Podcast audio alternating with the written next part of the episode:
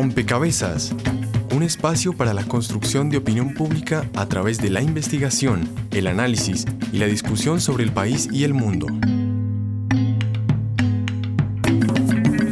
Rompecabezas, muchas voces, otras formas de vernos.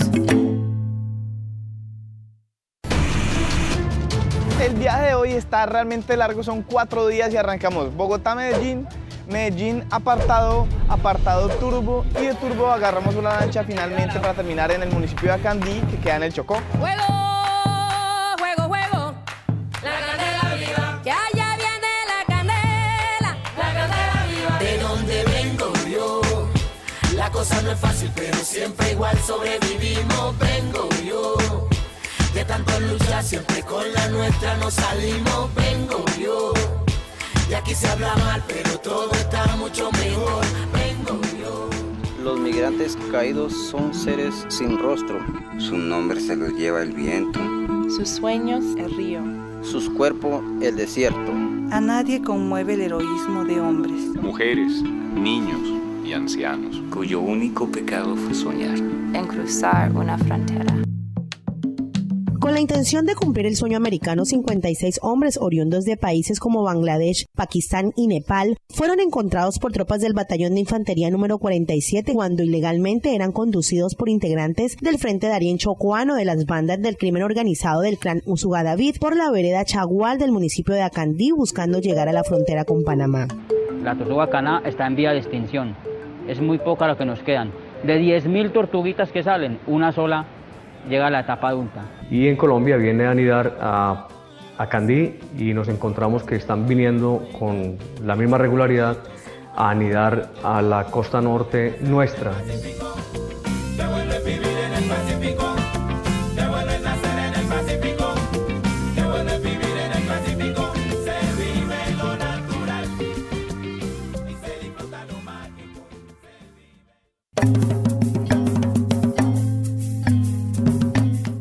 Un saludo cordial a todos los oyentes que a esta hora nos acompañan en un nuevo rompecabezas, muchas voces, otras formas de vernos.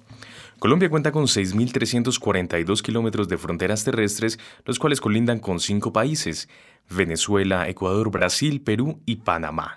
Cada uno de los municipios ubicados en estas zonas tienen contextos marcados por su condición fronteriza, como el caso de Acandí en el departamento del Chocó, el primer municipio que vamos a tratar en esta nueva serie de rompecabezas que hoy inicia.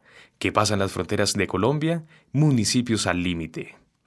Acandí está ubicado en el extremo norte del Chocó y limita con Panamá. Por su cercanía con este país, se ha visto inmerso en varias dinámicas migratorias relacionadas también con grupos armados ilegales. Sumado a esto, la situación de pobreza y falta de saneamiento básico del departamento muestran un panorama preocupante. Según un informe de la Defensoría del Pueblo, en Acandí se conoce la presencia de los frentes 57, 34 y 30 de las FARC, de los grupos desmovilizados de las AUC y del ELN. En este documento, la Defensoría informa que de 2013 a 2014 se presentaron tres accidentes por minas antipersonas en el municipio y que de enero a junio de este último año ocurrieron tres casos de desaparición forzada.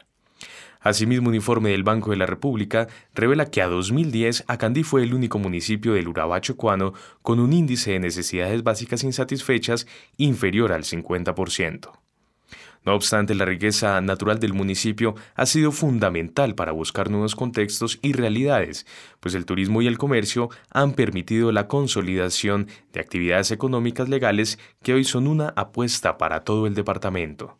En esta primera entrega de la serie queremos analizar cuáles son las dinámicas económicas, legales e ilegales que caracterizan a este municipio, cómo éstas se relacionan con la condición fronteriza del mismo y cuál es la realidad de la sociedad civil, entendida como un cuerpo que no se ha dejado doblegar. Sean todos ustedes bienvenidos a este rompecabezas. Los acompañaremos Daniel Garrido en las redes sociales y quien les habla, Juan Sebastián Ortiz. Hola Juan Sebastián y también saludamos a todos los oyentes que nos escuchan en este momento a través de Javeriana Estéreo 91.9. Como en todos los programas, los estamos invitando para que sumen su ficha a este rompecabezas. Su opinión es muy importante para nosotros. Hoy les estamos preguntando cuáles cree que son las problemáticas que se deben atender con mayor urgencia en el Pacífico colombiano. Recuerden que pueden escribirnos a través de las redes sociales. En Facebook nos encuentran como Rompecabezas Radio y en Twitter como arroba rompecabezas reemplazando la O por un cero. También saludamos a todas las personas que nos escuchan en las diferentes regiones del país donde se retransmite nuestro programa. Precisamente los invitamos para que conozcan cuáles son nuestros aliados regionales. Saludos a nuestras emisoras aliadas. Nos escuchan en Putumayo, Nariño, Valle del Cauca, Caldas, Chocó, Antioquia, Córdoba, Atlántico, Tolima, Los Santanderes y en Bogotá. En todo el país a través de la Red de Radio Universitaria de Colombia. En Venezuela por el Instituto Radiofónico Fe y Alegría. En América Latina por la Asociación Latinoamericana de Educación Radiofónica ALER. Y en el mundo entero por javerianestereo.com y rompecabezas.cinep.org.co. Pues bien, y tras escuchar nuestras emisoras aliadas y nuestras redes sociales, entramos en materia con este tema, no sin antes presentar y por supuesto agradecer la participación y presencia de Axan que él es magíster en Derechos Humanos y abogado de la Universidad Tecnológica del Chocó. También es integrante del Consejo Nacional de Paz Afrocolombiano y asesor jurídico de la Asociación Nacional de Afrocolombianos Desplazados. Axan, muchas gracias por estar con nosotros en este rompecabezas. Muchas gracias a, a todo el equipo del rompecabezas Cabezas por la invitación. Pues bien, Axan, empecemos como por un contexto. ¿Cuáles son las dinámicas? ¿Cómo es eh, el día a día? ¿De qué, eh, ¿De qué manera se convive allí en Acandí, teniendo en cuenta, por supuesto, la dinámica regional y como municipio fronterizo? Bueno, eh, básicamente lo primero que hay que decir que Acandí queda mm, en el departamento del Chocó, que es el único departamento que tiene costas en los dos océanos. Acandí está en el Caribe colombiano y básicamente limita con nuestro hermano país de Panamá. En el departamento del Chocó, la mayoría de su población es de comunidades negras o afrocolombiana. También tenemos diferentes etnias, eh, pueblos indígenas y una población mestiza y hay otras personas que nosotros llamamos colonos o, chilapos, que también son migrantes desde de Córdoba, Sucre, Bolívar, entre otros. Entonces, Acandí, eh, como municipio del departamento del Chocó, es un municipio que tiene básicamente su economía estructurada respecto al turismo, también un poco la agricultura y, entre comillas, algo de ganadería y demás cómo podemos llegar por, a, a Candí desde el departamento del Chocó como tal. Llegamos desde Quibdó por el río Atrato. Y eh, por lo general la, la ruta eh, turística es por el departamento de Antioquia, principalmente eh, desde Medellín, llegando a Partado, que el aeropuerto realmente queda en Carepa, y posteriormente llegando a Turbo. En Turbo, desde el Guaje, se toma una lancha hacia, hacia Candí, entonces se cruza el Golfo de Urabá, también se cruza por la desembocadura de Río Atrato y se llega hasta Candí, que son tierras muy, pero muy hermosas, aparte de su gente. Axan, ¿qué problemáticas podemos nosotros identificar allí en el, en el municipio? Reitero, en relación, por supuesto, en el municipio como tal, pero por supuesto en la, en la dinámica regional. Bueno, eh, es importante reconocer que Candí por su posición geoestratégica, afronta varias problemáticas y estas están relacionadas con el conflicto social y armado, pero también con las dinámicas eh, que emergen a través de de este mismo conflicto. Entonces, problemáticas miramos un poco como el tráfico de personas hacia Panamá que están buscando eh, a través de Centroamérica llegar a los Estados Unidos. Miramos un, un, poco la presencia de grupos armados, principalmente de la FARC y de los grupos criminales o grupos post de movilización que operan en la zona y las mismas dinámicas que estos se enciernen, como es un paso también de, de estupefacientes, toda, toda esta zona, presencia de estos mismos actores eh, y eh, sobre todo también otro tipo de economía relacionada un poco con, con, esta misma dinámica del tráfico de estupefacientes, con el tráfico también de armas, con el, el, y con el tráfico de personas. Pues bien, hasta ahora nos conectamos con Chocó, porque allí está Juan Pablo Guerrero, él es el coordinador del proyecto Gestión Territorio en el Pacífico del CINEP, programa por la paz. Juan Pablo, muchas gracias por estar con nosotros en Rompecabezas. Eh, ¿Qué tal? Bien, estar, en, estar con ustedes. Bien, Juan Pablo, ya eh, AXA nos estaba haciendo precisamente como un contexto, un panorama muy general respecto a Candy y uno de los inconvenientes que se resaltan precisamente es el tráfico de personas, el tema de las migraciones. Ustedes que han trabajado este tema y por supuesto han hecho un acompañamiento bastante importante. ¿Cómo es este tema y cómo se maneja y se desarrolla el tema de tráfico de personas y de migración allí en Acandí Chocó? Bueno, a ver, este, este es un tema bastante complejo. En los últimos seis años se ha venido visibilizando en diferentes medios nacionales e internacionales. Desde el equipo del CINER nosotros hemos identificado al Urabá antioqueño como el nuevo hueco, haciendo, digamos, una relación directa en lo que es la frontera México-Estados Unidos, con el claro objetivo de llevar ciudadanos extranjeros hasta Panamá para que desde allí se corone el famoso sueño americano. Eh, nosotros hemos venido, digamos, generando una radiografía del conflicto en esta región, en esta región del Darién Caribe colombiano, donde hemos podido identificar por lo menos tres grandes escenarios o corredores de, tráfico de migrantes. El primero, eh, como bien comentaba eh, el compañero, las personas migrantes Salen del departamento de Nariño, llegan a Ipiales y toman la vía panamericana hasta la población de Turbo en Antioquia, para luego dirigirse hacia la población de Acandí pues, en el departamento del Chocó y ahí y de ahí hacia Panamá. Un segundo corredor que nosotros desde CINE hemos podido identificar es una segunda ruta que tiene como eje central aquellas poblaciones que limitan con Venezuela, como es el caso de Cúcuta, norte de Santander, y la población de Paraguachón en La Guajira. En este último caso, eh, los migrantes eh, son transportados atravesando toda la costa caribe colombiana hasta llegar a Necoclí, en el departamento de Antioquia, y posteriormente toman una lancha o una panga hacia el municipio de Acandí, Chocó.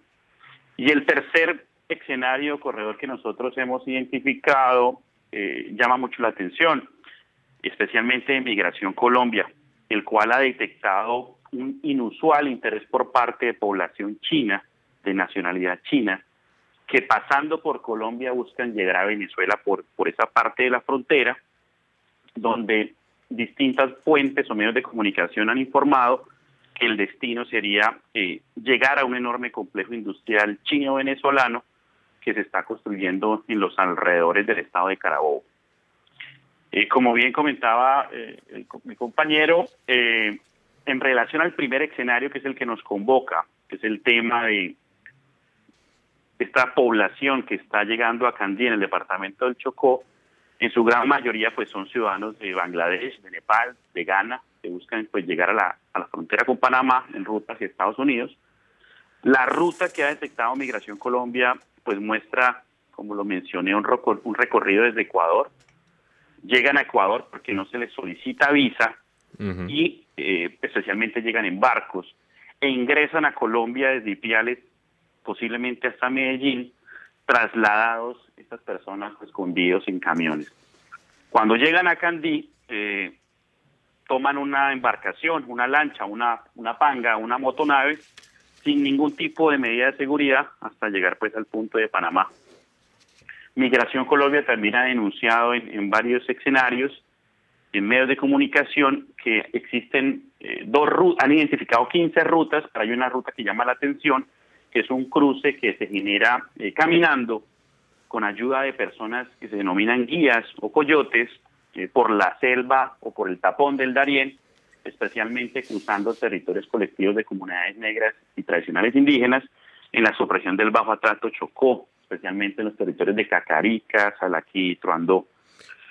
Bien, Juan Pablo, pues eh, es bastante complejo el panorama que, que, tenemos, por supuesto, respecto al tema de las migraciones. Y precisamente, Rompecabezas se dio a la tarea y aquí está este informe de las rutas migratorias.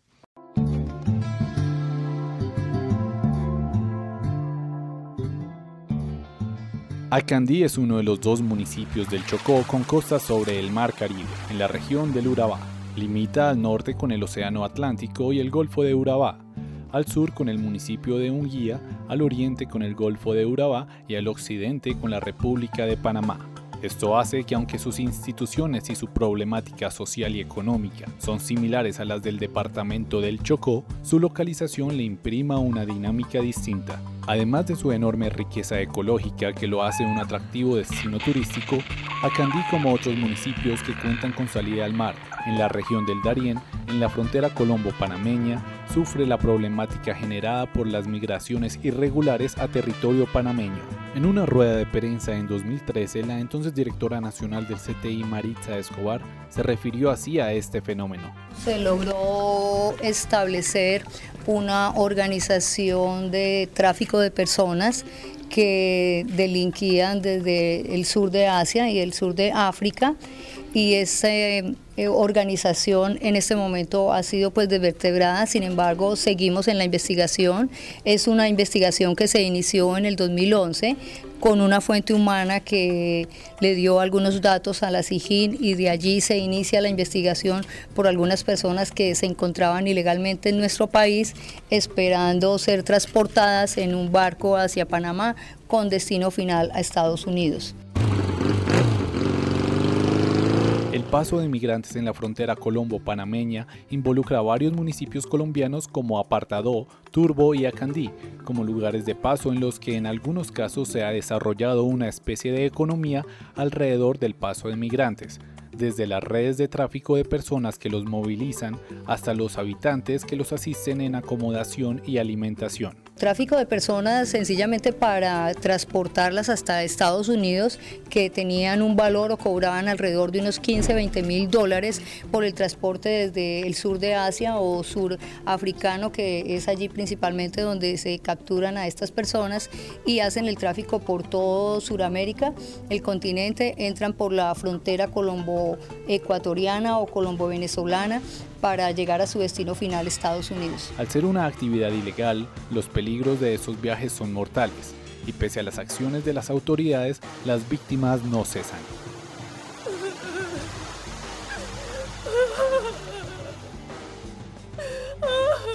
Sin embargo, el fenómeno migratorio de esta zona del Urabá no se reduce a los viajeros que aspiran a llegar a Estados Unidos.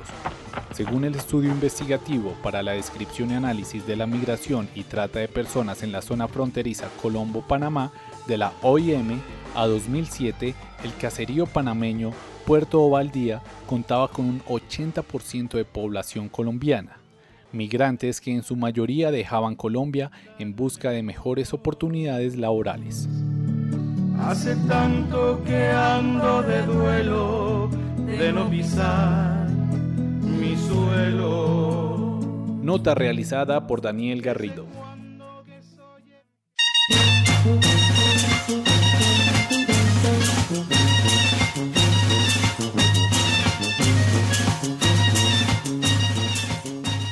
Muchas gracias Daniel. Estábamos ahí escuchando esta nota respecto a las rutas migratorias, el tema que hemos venido abordando hasta ahora en Rompecabezas. Axan Duque, el papel de los actores armados allí en esta zona precisamente para facilitar y que hacen parte muy seguramente de estas redes eh, y que dinamizan económicamente eh, esta actividad. ¿Cuál es este papel y, y, qué tan fundamental son en este tema del tráfico de personas y el tema de las migraciones irregulares? Bueno, principalmente eh, de estas migraciones irregulares y el tráfico de personas se le atribuye un poco más a las organizaciones post-desmovilización que se encuentran en la zona. Como todos sabemos, en esta zona operaba el bloque Elmer Cárdenas al mando de alias el Alemán. Entonces, varias de estas estructuras eh, mm, se dividen, entonces tenemos los jurabeños, Clan Usuga y demás. Entonces, eh, ellos utilizan un poco las anteriores rutas de tráfico de armas, tráfico de drogas y también movilización de su personal, las ponen a disposición de, de todas estas redes eh, que transportan a las personas hacia Candí, posteriormente Panamá, para seguir su ruta hacia los Estados Unidos. Entonces los grupos armados juegan un papel de, primero, lideran, lideran la trata de personas, también generan los espacios que les permita realizar todo este por mm, transitar por todo este corredor y también tienen los contactos en la zona porque de todas maneras aunque sean procesos de movilización las estructuras de estos grupos armados al margen de la ley todavía imperan. Asimismo como ustedes se pudieron dar cuenta que estas estructuras estaban en todo el ámbito de la política eh, municipal, por eso se dictaron órdenes de captura a varios políticos de Turbo, entre otros. Entonces es una red que no solo va tanto de actores armados, sino también de actores políticos y actores que, de la sociedad civil que ven en, en el proceso de trata de personas un negocio lucrativo, pero los grupos armados principalmente lideran el proceso, también permiten y dan paso en, en sus rutas que, que ya tenían. Juan Pablo Guerrero del CINEP, a esta hora en el departamento del Chocó, precisamente cuál ha sido el pronunciamiento del gobierno, no solamente colombiano, sino también panameño, y cuál es la posición respecto a este tema. Yo creo que a día de hoy se viene adelantando pues, un trabajo mancomunado entre el gobierno de Panamá y el gobierno colombiano en la búsqueda de estrategias para detectar posibles víctimas de tráfico de migrantes. Eh, Migración Colombia, como bien mencioné anteriormente, ha identificado alrededor de 15 corredores estratégicos en esta parte de la subregión del, Chocó.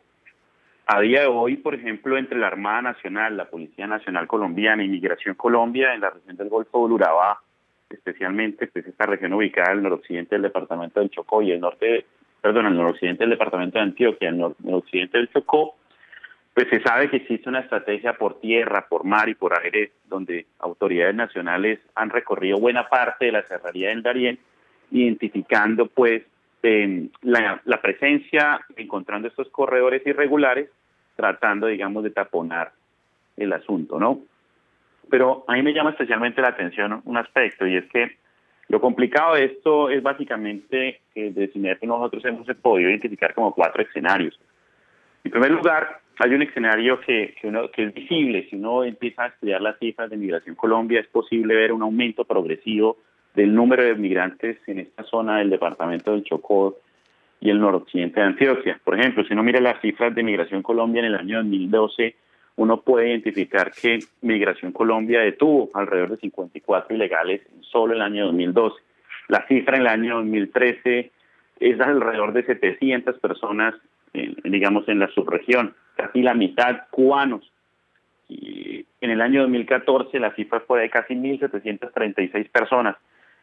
Inmigración Colombia también ha identificado que para los primeros tres meses de este año, pues la cantidad de migrantes devueltos hacia zonas de frontera iban en alrededor de 1.111 personas. Es decir, cada año existe un aumento progresivo.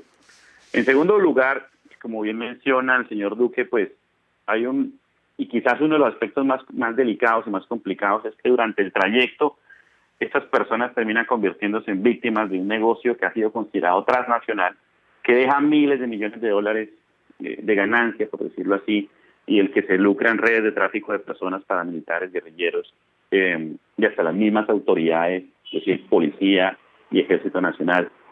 Lo cierto del caso es que quien, quien accede a estos procedimientos pues se somete a cualquier cantidad de, de vejámenes que podrían ir desde el hurto, la violación a las mujeres, porque se han presentado casos de violación a, mujer, a, mujeres y el asesinato y claramente la captura por parte de la fuerza pública.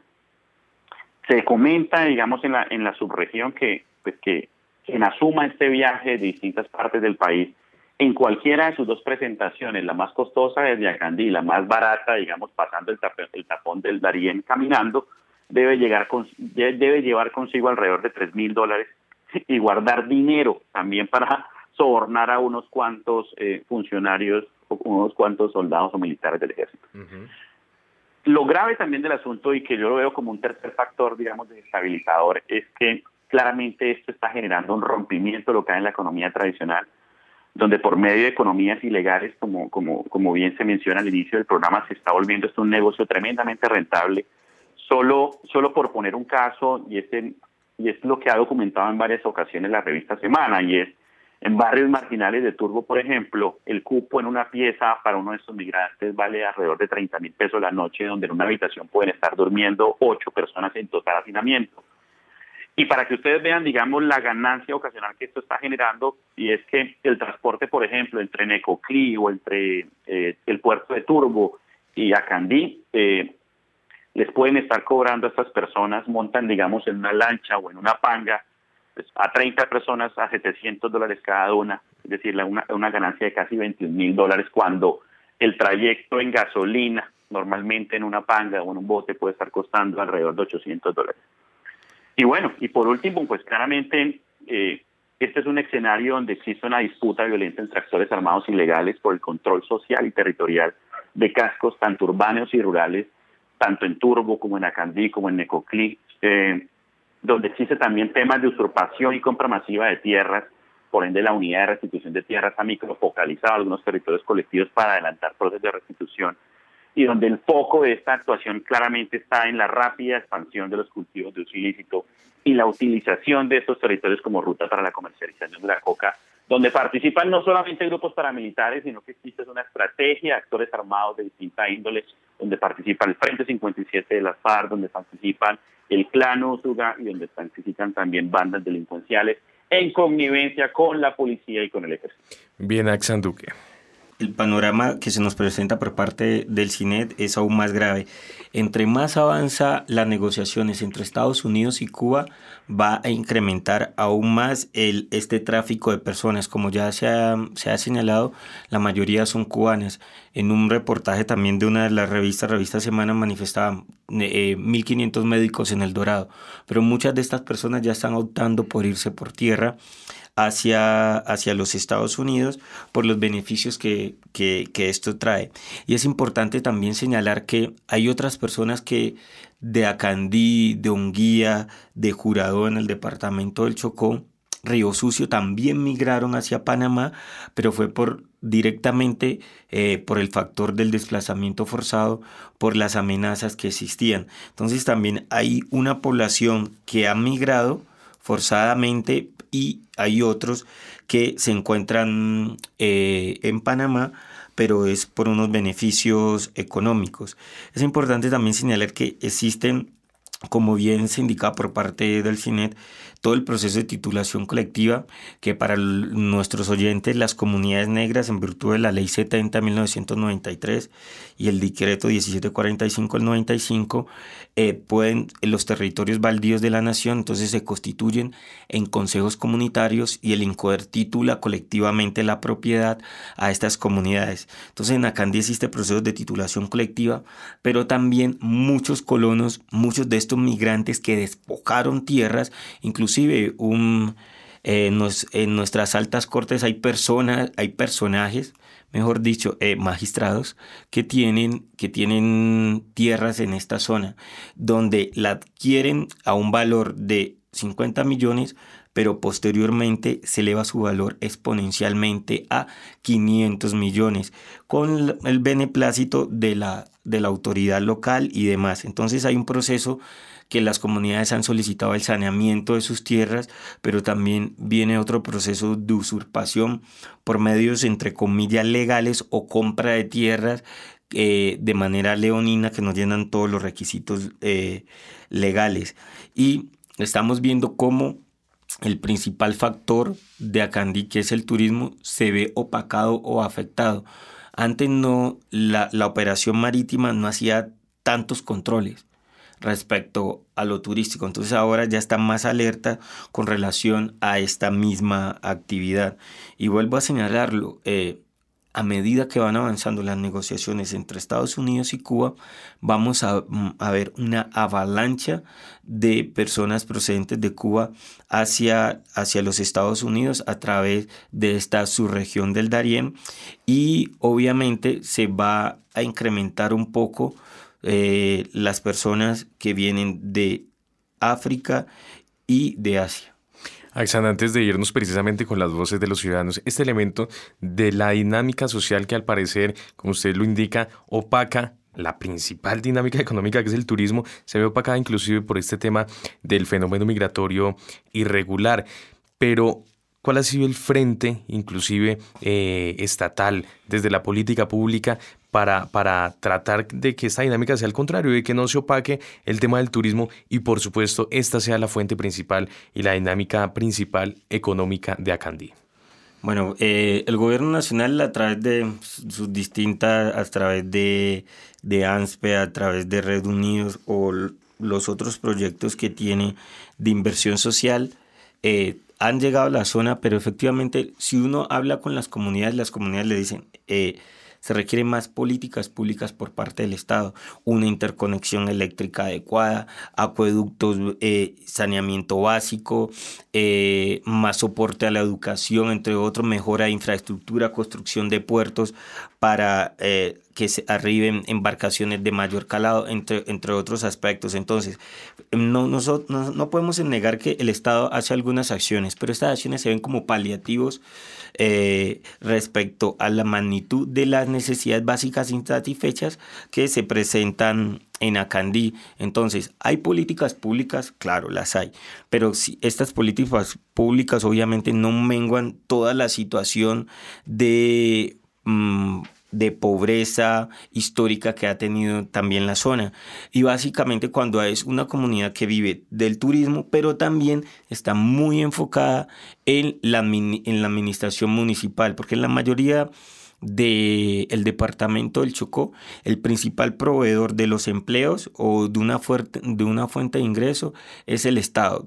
Mm, hablemos de magisterio, hablemos de las administraciones municipales o también de la fuerza pública. Es decir, existen políticas públicas hablando un poco del turismo, pero si ustedes miran el nuevo video que sale eh, eh, eh, promocionando a Colombia, Obviamente no sale ni Vallasolano, no sale ni Nuquí, ni Acandí, que son efectivamente unos lugares turísticos muy fuertes en el país y que, y que tanto Europa como Estados Unidos lo, lo mira. Entonces, hay, un, hay dos factores. Existen políticas públicas, pero también no nos olvidemos que existen factores de discriminación estructural, como es la no presencia del Estado e invisibilizar a estas comunidades, no brindar otro tipo de garantías, no avanzar hacia la titulación colectiva o el saneamiento de las tierras de las comunidades. Tenemos Vive Digital, eh, está también todo esto relacionado con los computadores para educar, están eh, la política asistencialista de familias en acción, están eh, los recursos que se invirtieron a partir de Ola Invernal para mirar infraestructura, entre otros aspectos, pero si miramos la situación de manera, de manera estructural, simplemente son, eh, es ponerle un pañuelo de mojado a una persona en la cabeza que prácticamente todo el cuerpo adolece o está enfermo. Pues bien, es momento de darle la voz a ustedes, nuestros oyentes. La ficha virtual, un espacio donde los oyentes aportan a la discusión en rompecabezas.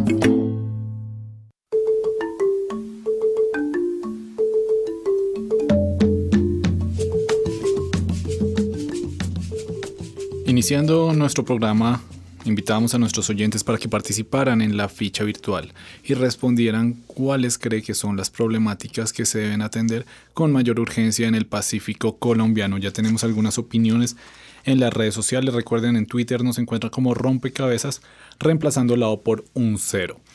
Allí, arroba Andrés Mejía, quien es periodista de Mañanas Blue, nos dice, pobreza, carencia de infraestructura, crimen organizado. Arroba temas de paz dice seguridad, bandas criminales, atención a la juventud.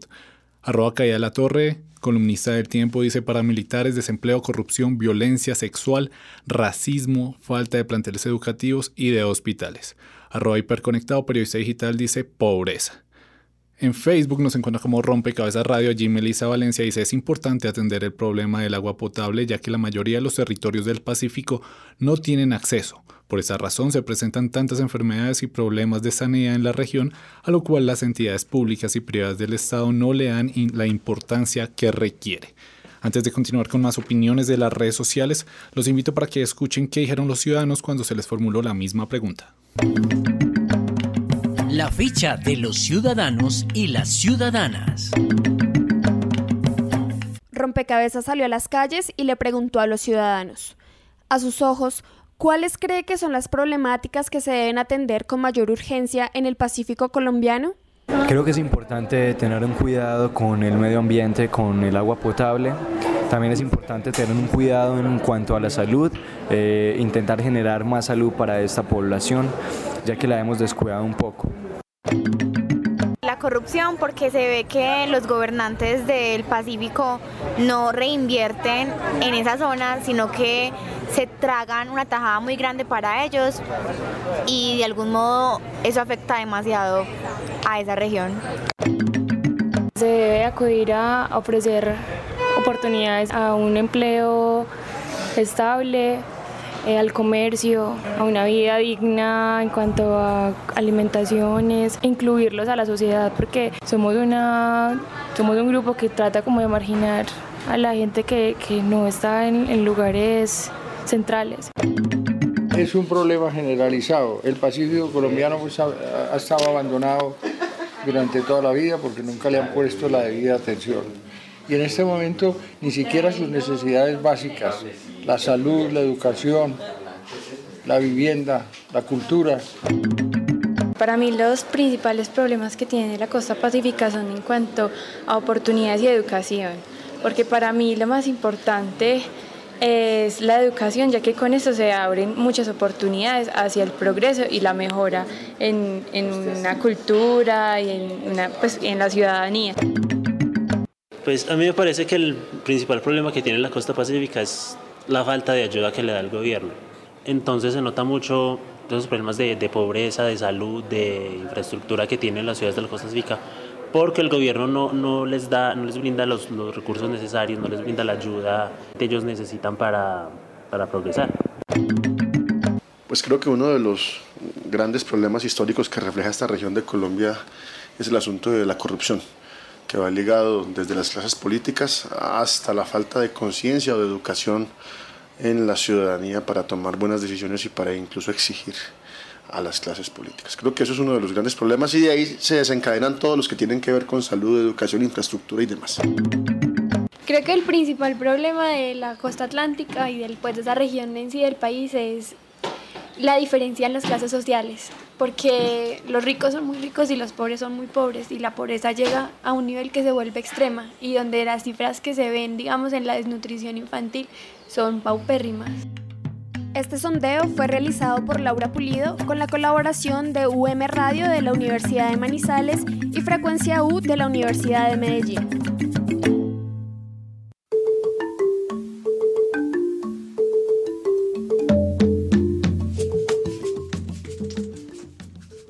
Continuando con las opiniones en las redes sociales, en Facebook Diego Lozano nos dice, uno de los temas más relevantes que se deben combatir en la región del Pacífico es la corrupción de los dirigentes, quienes reciben los apoyos económicos tanto de las ONG y del Estado, pero ellos no invierten los dineros, sino que se lucran sus bolsillos sin pensar en las necesidades de los mismos compatriotas o paisanos. Y finalmente Daniel Gutiérrez dice, uno de los principales problemas que tiene el Pacífico colombiano es el aislamiento en el que vive del resto del país. Hace falta vincular los extremos del país y verlo como una región que tiene mucha fuerza. A propósito de esta última intervención, quisiera preguntar en la mesa de trabajo si realmente esta zona está aislada, si realmente hay una eh, desconexión con el resto del país y si es tal, ¿cómo debería vincularse esta región?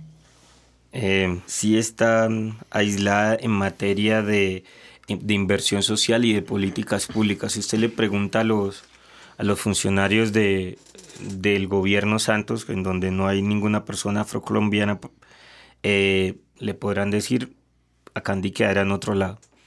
A no ser que después de lo que se destapó en un guía que queda ahí al lado de Acandí respecto a los alimentos escolares, cuando fue la ministra y demás, que a todo el mundo le dijeron, no, hay que organizarse. Esa misma situación de un guía, la situación de, de Acandí.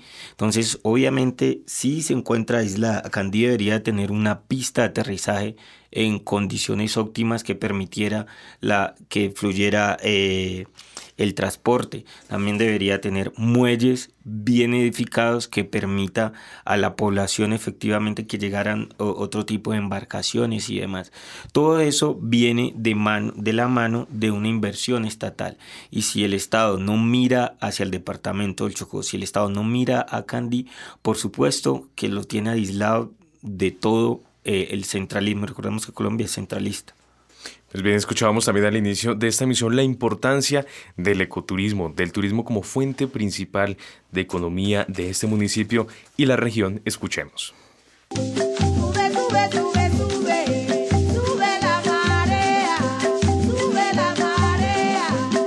La riqueza ecológica de Acandí ha sido uno de los principales recursos de los habitantes de la zona para encontrar un sustento económico. Pobladores y ciudadanos provenientes de otras regiones del país han construido en este municipio hoteles, restaurantes y demás empresas que prestan servicios de ecoturismo. Según el Sistema de Documentación e Información Municipal, los principales destinos turísticos en Acandí son los corregimientos de Capurganá, Sapsurro, San Francisco y Triganá, y una de las atracciones ecoturísticas es el avistamiento del proceso de desove de las tortugas caná, especie en peligro de extinción. Alina Castro, empresaria chocuana y presidenta de la corporación Chocó Turístico.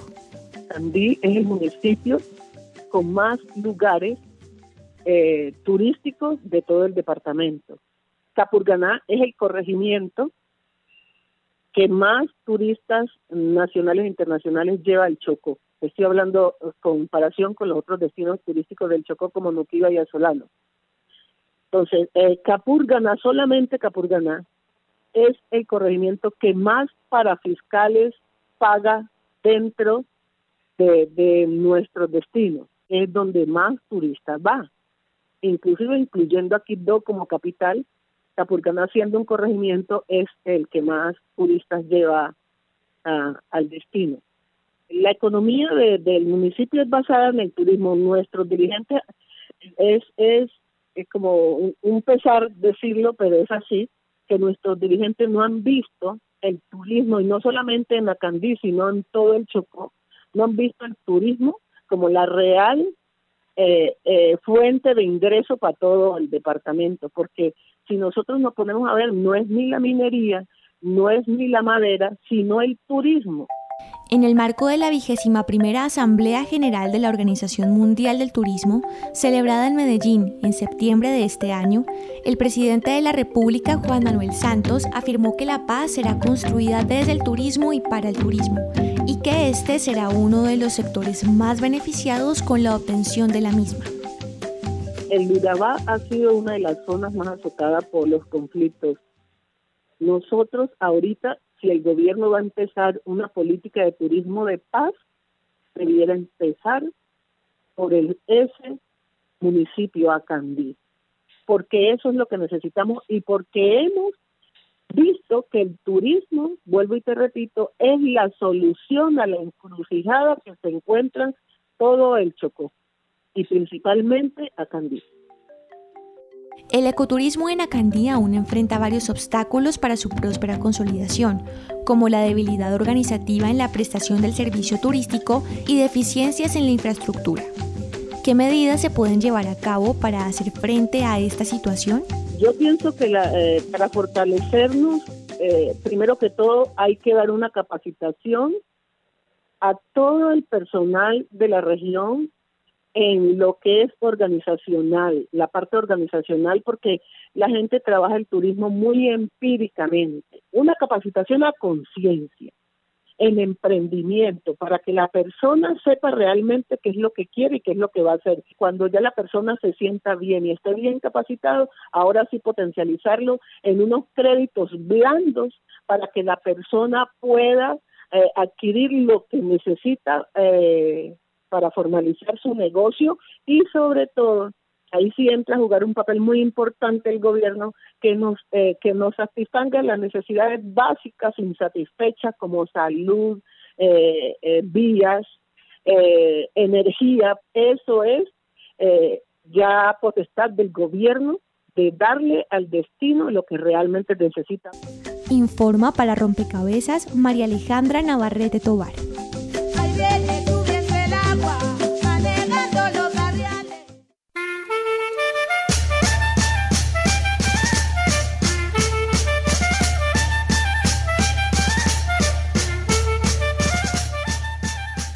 Muchas gracias, María Alejandra. Estamos escuchando también a Alina Castro, empresaria chocuana y presidenta de la Corporación Chocó Turístico. Axani, lo que estamos viendo es un potencial gigantísimo en cuanto al tema de turismo que hay allí en Acandí cómo inclusive y cuál ha sido la importancia del ecoturismo, del turismo, precisamente para contrarrestar estas economías ilegales y estas dinámicas que no son tan convenientes, por supuesto, ni para el municipio ni para la región. Bueno, em, básicamente la nota se queda corta. Ustedes deben de ir a Candí, mirar el agua, la calidad de la gente, una comida que es mm, recién pescada, el arroz con coco, o sea, la calidad de la gente y además es ecoturismo, los senderos ecológicos que están diseñados, se camina ah, hasta nuestro vecino país de Panamá, hay otra, hay una, infraestructura muy local acondicionada para que las personas puedan tener eh, unos espacios placenteros. Y básicamente si eh, existe mayor inversión, Obviamente, eh, esta mayor inversión y potencializar estos aspectos como lo cultural, lo ecológico, la protección de la flora y la fauna, entre otros aspectos, van a ser factores que contrarresten un poco todo lo conexo que trae las dinámicas, las dinámicas eh, de criminalidad en la región o estas dinámicas que permiten o que facilitan que varias de las personas se comprometan en el tráfico de personas. Pero el, turismo y los espacios para visitar en Acandí son hermosos, muy bellos. Entonces esto eh, no tiene que ver no solo tanto los ministerios de Relaciones Exteriores, el Ministerio de Comercio, el Ministerio de Cultura, o sea, requiere de una articulación gubernamental, pero también del compromiso de las autoridades locales que potencialice estos factores, lo ecoturístico, y asimismo podemos contrarrestar eh, todas estas circunstancias que se presentan en el, en el, municipio. No va a bajar hasta tan, un poco va a apoyar el proceso de paz, porque recordemos que no solo es tráfico de personal humano, sino de, de otro tipo de, de, sustancias y demás. Axan, precisamente me llama la atención el, el tema de ¿Cuál es la posición de las autoridades locales frente al tema del turismo? Sí se le presta bastante atención, o por lo menos la que se necesita al tema del turismo como fomento económico y cultural de la zona. Se le presta atención, pero no la que necesita. Entonces, actualmente yo creo que eh, tanto el país como la localidad debe cambiar un poco el chip, esa mentalidad de potencializar en lo que nosotros tenemos una fortaleza. Y si se hace eso, disminuye la carga y la presión que van a tener estas mismas autoridades locales, porque como el empleo se da mm, mayoritariamente en el, en el factor gobierno, entonces bajaría un poco esa carga, pero sobre todo contribuiríamos a desarrollar económicamente un municipio. Por ende, se requiere un mayor compromiso de la autoridad local, se tiene, pero se requiere es que eh, vean esto no como no como simplemente una oportunidad, sino como una solución estructural a todo lo que se está viviendo en el municipio y asimismo también atraer inversión eh, privada, de inversión extranjera y eso va a motivar al gobierno porque nuestro gobierno cuando se trata de pueblos afrocolombianos y pueblos indígenas se mueve por la presión internacional, se mueve por la situación mediática que nos producen los medios de comunicación o también se mueve cuando las comunidades hacen de una u otra manera exigibilidad de sus derechos por los medios constitucionales y de autonomía organizativa que se tienen. Axan, y la sociedad civil, las organizaciones como tal, allí al interior del municipio y de la región, cómo se organizan precisamente para impulsar el turismo y por supuesto otras dinámicas que fortalezcan eh, el municipio y la región. Eh, básicamente los consejos comunitarios, ahí tenemos al compañero Emilio Pertús, a otras compañeras que básicamente vieron, sí, tenemos territorio como consejos comunitarios, pero ese territorio tiene que servir a algo. Y ese servir a algo es potencializar el ecoturismo. Bueno, entonces nos organizamos, constituimos microempresas que generen tanto para el consejo comunitario, pero que también propicien el turismo y dinamicen la economía local. Ya los consejos comunitarios lo han venido realizando, pero se requiere un mayor apoyo y ese mayor apoyo viene de la empresa privada y del sector público. Emilio Pertus, representante legal del Consejo Comunitario de Comunidades Negras de Acandí Norte, explica de qué manera la sociedad civil se ha organizado para impulsar, acoplarse o resistir a las dinámicas económicas, tanto legales como ilegales, del municipio. La comunidad negra de Acandí, en la cual queda incluido Capurganá, Pasurro, Triganá, San Francisco y su centro de corregimiento son una población fundamentalmente negra, en un 85%. Esa población negra e indígena recibió una, una oleada de, desplazamiento de personas al interior del país que llegaron a imponer un modelo de desarrollo ganadero forestal pesqueros y turísticos sin consultar con la comunidad. El ecoturismo, la ganadería, todo han sido eh, estrategias económicas impuestas. Es más, para nosotros en y en Atlantía existe ecoturismo, porque realmente un ecoturismo bien entendido no es lo que se está realizando en Capitán. La comunidad se mantiene en sus montes, en su selva, cultivando medianamente lo que puede, haciendo cacería, haciendo su pesca, haciendo una actividad minera ancestral, especialmente el turismo que se ha dado en los últimos 25 años, ha sido de lo más complicado, ya que el turista que llega y los operadores turísticos que han llegado no llegan con la idea de, de recrear la cultura nuestra, de respetar nuestra cultura, sino a pretender imponer una cultura que no es la nuestra. Los indígenas tienen sus planes de vida. Nosotros como negros tenemos sus planes de, desarrollo.